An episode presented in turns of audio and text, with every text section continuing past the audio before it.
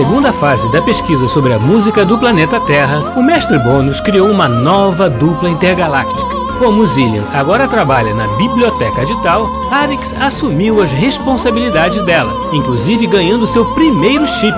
Mas, por outro lado, terá que tomar conta de Urian, mais novo e mais sapeca que ele. Nesta nova fase, as crianças poderão abduzir os compositores para que o mestre Bônus possa conversar diretamente com eles e entender, finalmente, como um planeta tão rudimentar como o nosso pode ter uma música tão boa. Mas os compositores se esquecerão de tudo que viram e viveram logo depois, ao contrário de nós, que vamos acompanhar tudo bem de perto, conhecendo ainda mais sobre a música do planeta Terra. Na visita ao Museu Schumann, em Leipzig, na Alemanha, Arix e Urian puderam entender melhor como dois músicos terráqueos conseguiam fazer música juntos. Na visita, eles conheceram mais sobre o casamento e a obra de Clara e Robert Schumann. O que será que aguarda nossos amigos hoje? Mais alguma lição sobre o piano?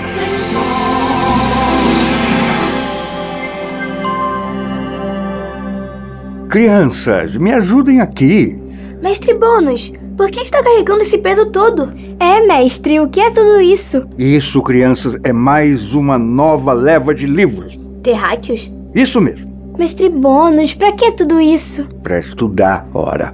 Mas, mestre, a tecnologia digital se desenvolveu tanto pra gente acessar tudo na nossa nuvem, Utilizando a telepatia. evitando o desperdício de recursos renováveis. Fiquem tranquilas, crianças. Estes livros aqui são cópias que não existem mais no tempo presente terráqueo. Mestre, o senhor não está um pouco obsessivo com a Terra?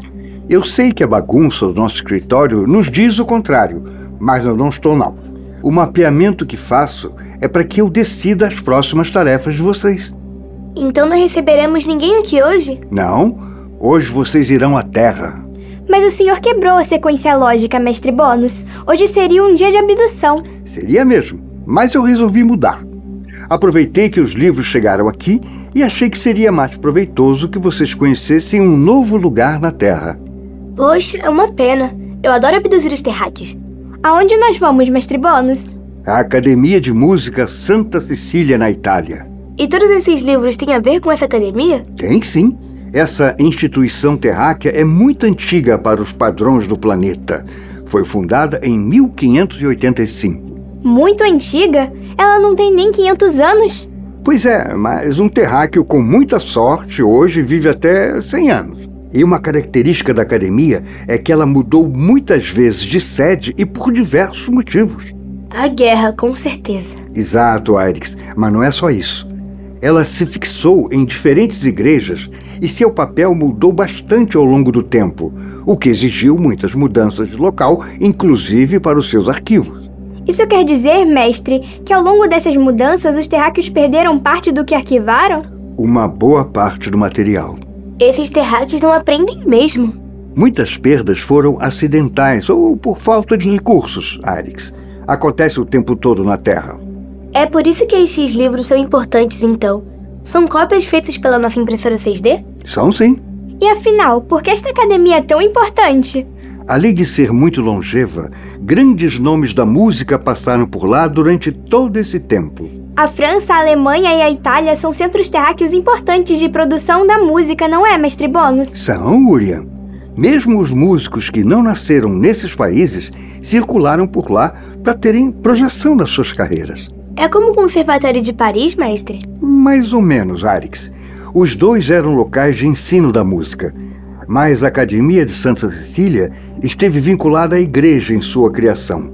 No século XVI, o ensino e a difusão da música na Terra estavam muito ligados a ela. Por isso, a academia tinha objetivos religiosos maiores que os musicais. Mas é assim até hoje? Não, Urian.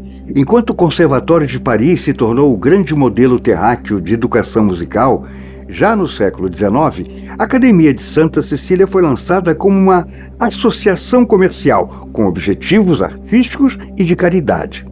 A congregação contava com músicos de Roma que tinham a primazia de ensinar e publicar música, assim como regular a profissão de músico na época.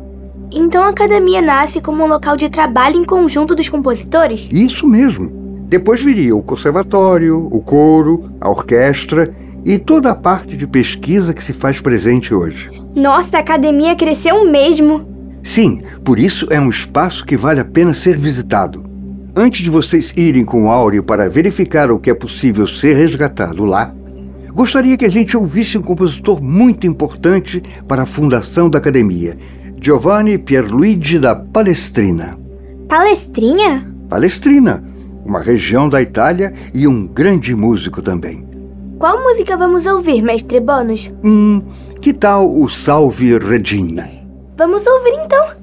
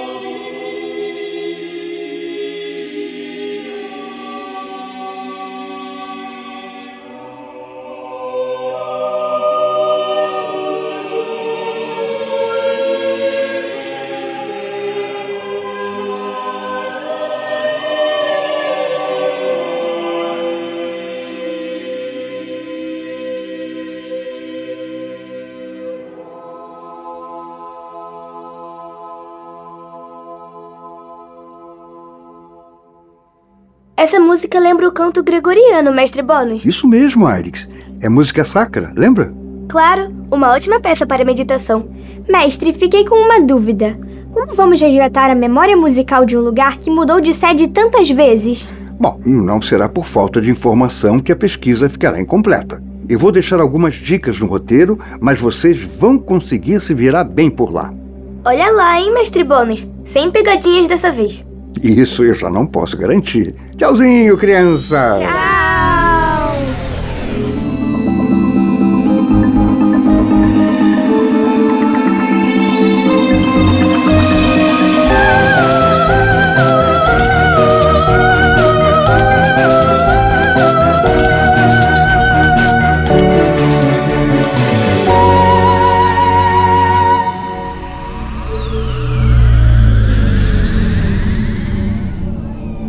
Esse mestre Bônus, espero que não tenha nenhuma surpresa esperando a gente aqui. Não vai ter nada, Arix. Ele só falou aquilo para implicar com a gente. Espero que sim. Bem que o mestre Bônus disse que a academia mudou de sede muitas vezes, está tudo muito moderno por aqui. A porta lá de fora não dá a dimensão que este lugar possui. De todas as salas de concerto que já fomos, esta é a mais grandiosa. Olá, Giovanni. É a primeira vez na academia? Sim, senhor. Muito prazer, eu sou o Aritz. E eu sou o Uriam. Ah, um piacere, sou Paulo. Darei algumas dicas para a visita de vocês hoje. Muito obrigado, Sr. Paulo. Como costuma ser a visita aqui? A Academia Santa Cecília realiza muitas atividades diferentes. Temos o conservatório, o coro, a orquestra, o setor de pesquisa e o MUSA, o Museu de Instrumenti Musicali. Mas a área principal é dedicada à nossa história e mais interessante para o passeio é o Auditório Parco della Musica Ennio Morricone. Que é onde está a música em si. Exatamente! Sempre indicamos que os visitantes assistam concerto, pois não há forma melhor de desfrutar de todo o legado e lavoro da academia. Sr. Paolo, quem é Ennio Morricone? Olha, um grande compositor italiano. Escreveu muitas obras para televisão e cinema, assim como peças clássicas. Ele compôs a trilha sonora del filme Cinema Paradiso, de 1988. Vocês conhecem? Não, Sr. Paolo. Não temos cinema em tal. Ma- Mas como vai? Tínhamos começado tão bem. Senhor Paulo, fale mais sobre a história da academia, por favor. Ah, ah, sim, sim, sim. É, Bem, acho que é válido falar que desde a sua criação, a academia rivalizou com outra instituição pelo papel principal no setor da música italiana, o coro da Capela Sistina. Por que havia uma disputa? Ah, no século XVI, a igreja ainda exercia um forte poder na Itália e sobre a música em geral. Era através das instituições religiosas que o ofício de músico era, digamos, regulamentado. Então a academia e o coro brigavam por este poder? Sim, sim, basicamente. Mas a academia acabou ficando com a responsabilidade quando houve a unificação da Itália. A Itália estava dividida? E, na verdade, a Itália, como país, ainda não existia antes do século XIX. Que confuso. Enfim, o mais importante é entender o papel central que a academia desempenhava desde a sua fundação, quando grandes nomes vinham lavorare aqui, como Giovanni Pierluigi da Palestrina. Ah, ouvimos uma música dele antes de chegar aqui. Oh, que interessante! Palestrina foi o marco de música sacra. Dominou a polifonia e criou texturas musicais diversas. Expressiva, intimista, grandiosa. Vo- Vocês são estudantes de música? Somos sim. A música é uma arte e ciência em tal. Palermo. Bem, acho que já podemos circular pelo auditório, Senhor Paulo. Ah, uma última observação antes de vocês irem. O século XVIII foi bastante importante para a academia. Ao longo do passeio, vocês terão mais informações sobre os compositores que passaram por aqui nesta época. Obrigado, Sr. Paolo. Ah, bom proveito. Arrivederci. Seja mais cuidadoso, Urian. Não podemos falar sobre tal. Eu me esqueço e acabo comentando uma coisa ou outra. Ai, ai, uma coisa ou outra. Vamos acionar o Auri para começar a nossa pesquisa. O que aconteceu? Não sei. Nunca aconteceu isso antes. Será uma sobrecarga do conteúdo? 500 anos é pouco para um aparelho de tal. Pode ser. Deve ser alguma configuração específica que limita o uso do Auri na Terra. Vamos direcioná-lo para algum elemento em particular. Quem sabe ele filtra mais as informações desse jeito? Boa ideia. E se a gente apontar para esse velino aqui?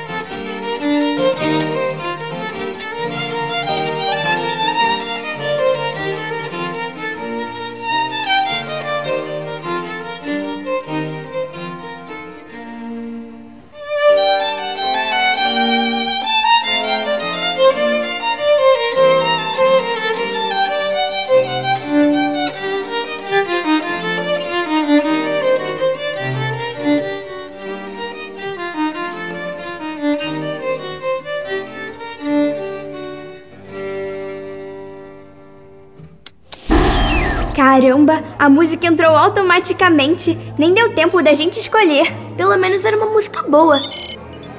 Se chama Sonata para Violino, Opus 5, número 5, de Arcangelo Corelli. Parece que este violino foi utilizado por este compositor. Deve ser uma relíquia. Aqui diz que o instrumento data de 1687, ano em que Corelli foi listado como membro da congregação de Santa Cecília. Ele se apresentava aqui? Ah, ele devia realizar outras atividades também.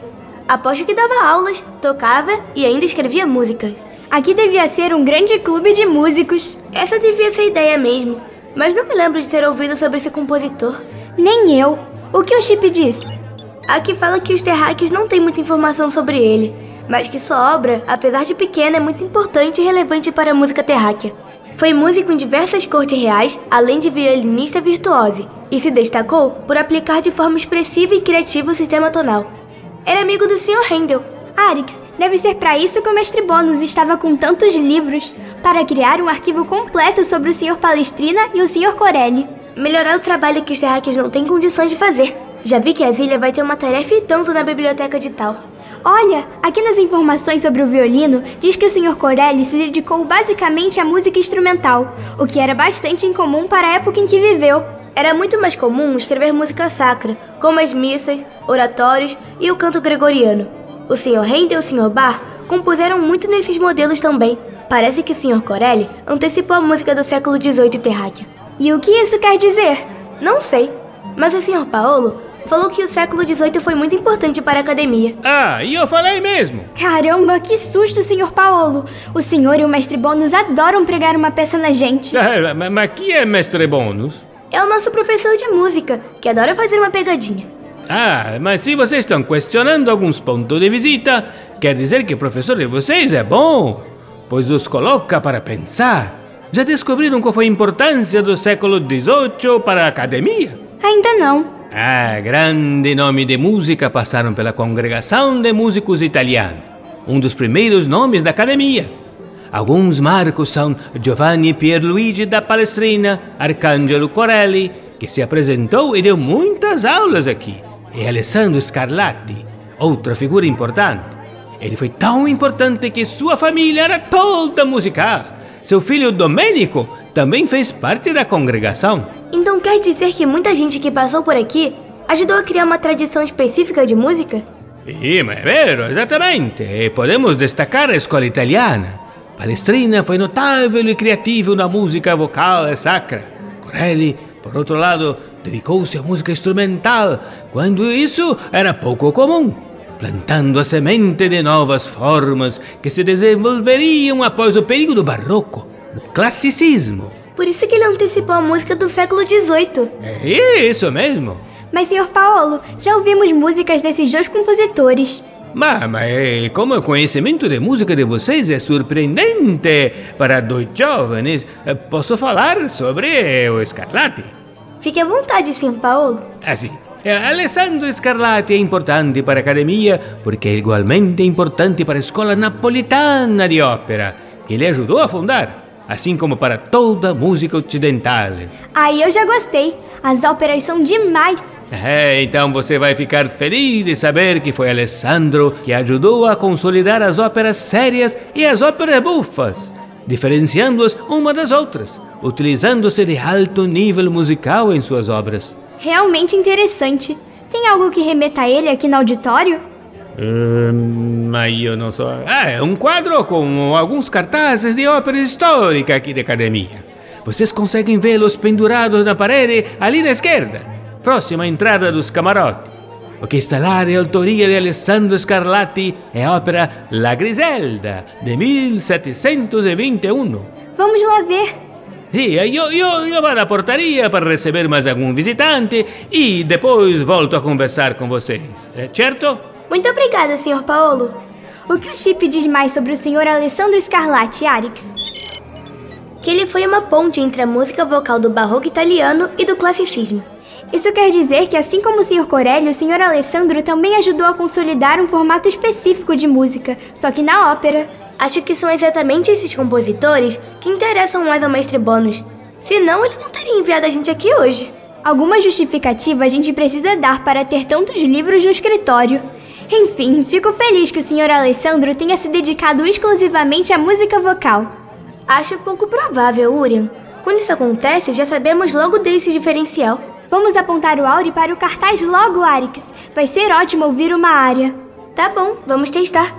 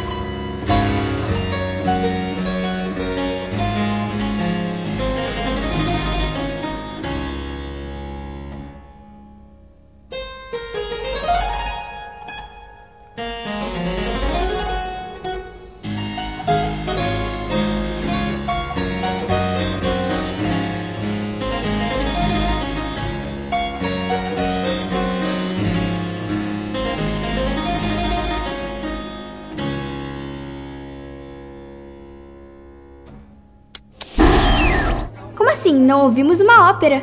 Poxa, você não gostou da música? Ah, não sei se eu gostei não. O concerto foi tão bonito, Urian. Você está sendo implicante. Ah, Arix, qual a probabilidade do Auri resgatar uma obra instrumental de um cartaz de ópera? Realmente muito baixa. Mas tá tudo bem por aqui, criança? Mais ou menos, Sr. Paolo. O senhor saberia dizer se não foram apresentadas óperas aqui? Na verdade, não muita. Temos uma tradição de obras vocais, mas as óperas italianas principais tiveram espaço no, no Teatro Argentina, aqui em Roma, e no Teatro alla Scala, de Milão. Isso é muito frustrante. Acabamos de acionar o Auri e ouvimos um concerto do Sr. Alessandro Scarlatti. É, é, e adoraremos saber se o restante da família Scarlatti também tinha relação com a ópera do Sr. Paolo. Ah, é, é, bom, é, Domenico Scarlatti, filho de Alessandro, foi o músico mais notável da geração seguinte a seu pai. Ele começou sua carreira compondo música vocal, mas ele revolucionou mesmo a composição para teclado obras escritas já nas décadas finais de sua vida. Mas isso não quer dizer que ele não tenha escrito obras relevantes para orquestra e voz. Tá vendo, Arix? Mais um terráqueo escrevendo para o piano. Uriel. Na verdade, ele escreveu bem mais para o cravo, instrumento mais popular em sua época. Não há motivo para ficar triste, meu jovem. As obras de toda a família Scarlatti são de grande qualidade. Vale conoscere pelo menos uma de cada compositor. Tá vendo, Urian?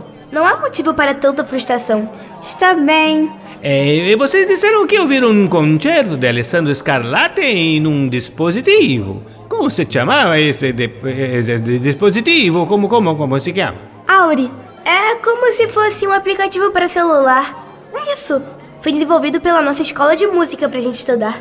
Ah, bom, é excelente. É, talvez a gente possa usar aqui também. É, como podemos acessar? Ah, é exclusivo da nossa escola, Sr. Paolo. Aliás, já estamos no final da nossa visita. Vamos andar um pouco mais e já iremos embora. Ah, vai bem, né? É realmente uma pena. Mas vocês podem voltar quando quiserem, bambini. Muito obrigado, Sr. Paolo. Vamos pesquisar mais sobre o Domênico Scarlatti e voltar para casa. Tá bem, como temos muitos séculos de história aqui, é, pode fazer uma nova seleção de compositores para alguma pesquisa. Ou mesmo visitar o nosso Museu de Instrumento Musical. Ah, obrigada, Sr. Paolo. Até a próxima. Ah, tchau, tchau. Arrivederci, bambini. Tchau, tchau. Tchau. Urian, essa foi por pouco. Por favor, seja mais discreto. Ou da próxima vez, não ajudo nem um pouco a nos reabastecer com as iguarias terráqueas. Ai, desculpe, Arix. Lá perto do hall de entrada do auditório tem um cravo bem antigo, você reparou? Não achei que fosse um cravo de verdade. Ele é tão pequeno e tão cheio de pinturas que não achei que fosse um instrumento de verdade. Mas acho que deve ter alguma importância, o violino do Sr. Corelli. Podemos tentar resgatar alguma memória musical dele. Está bem. Vamos ser discretos, pois tem muitos terráqueos passando pela entrada do auditório. Arix, me promete uma coisa? Xiii, que coisa? Por favor, não desista dos quitutes terráqueos. Ainda não provei nada que foi feito aqui na Itália. Prometo, mas com uma condição. Qual? Que você aprecie a música do Sr. Domenico Scarlatti, independente da forma que ela tenha sido escrita. Está bem, vou me esforçar. Lá vamos nós.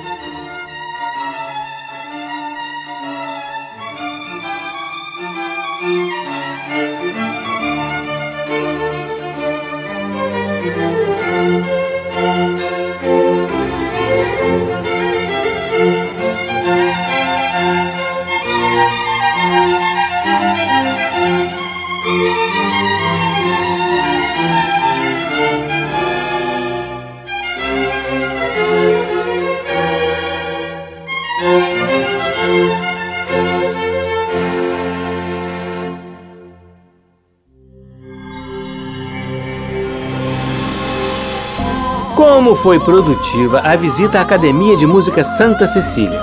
Arix e Urin puderam ir à Itália mais uma vez e ouvir compositores de diferentes períodos históricos, já que a instituição existe há 500 anos.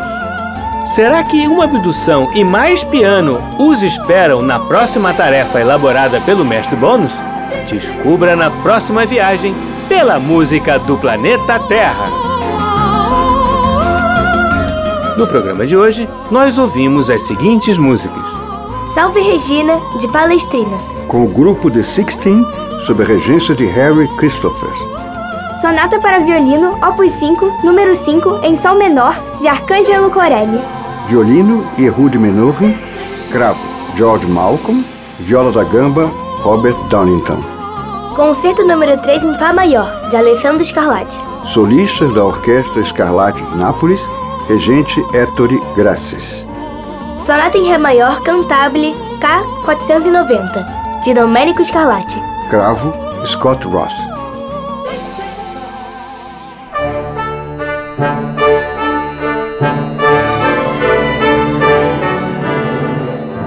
Programa Blim Blim Blom é uma criação de Tim Rescala. É escrito por mim e por Maíra de Assis e tem sonoplastia de Silas Mendes. A música do Planeta Terra tem Bettina Fonseca no papel de Arix. Isabela Costa, no papel de Urian. E Leonel Fischer, no papel de Mestre Bônus. Você também pode ouvir o nosso programa na internet no site mecfm.ebc.com.br ou no aplicativo EBC Rádios para Android e iOS. Participe do nosso programa. Escreva para nossa central de atendimento no e-mail ouvinte@ebc.com.br ou ainda nos ligando ou enviando mensagem pelo WhatsApp ou Telegram no número 997100537, DDD 21. Até semana que vem, crianças. Sempre aos sábados ao meio-dia, no programa Blim Blim Blom.